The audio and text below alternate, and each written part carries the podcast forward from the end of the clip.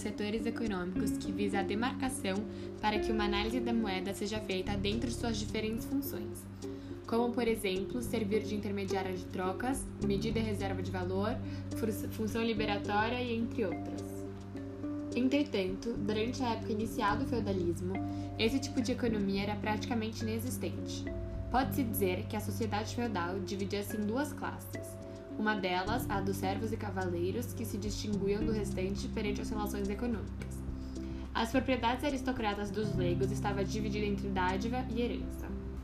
Como uma boa parte do patrimônio ia para a igreja latina e somente o resto ia para a herança, algumas famílias tentavam evitar tal fragmentação, incorporando uma nova base com herdeiros, tornando difícil de distinguir as terras, já que não haviam obrigações materiais. O fim dessa tendência trouxe diversas consequências, como o maior equilíbrio da riqueza dos nobres da riqueza, o regresso do formalismo e também o início do desenvolvimento de uma nova fase econômica, a economia monetária. Mesmo que já aplicada indiretamente anteriormente, como na forma de trocas de materiais, como por exemplo trigo, sal ou até peças de artesanato, agora esse novo setor econômico começará a desenvolver-se mais e mais e será cada vez mais aplicado ao redor da região.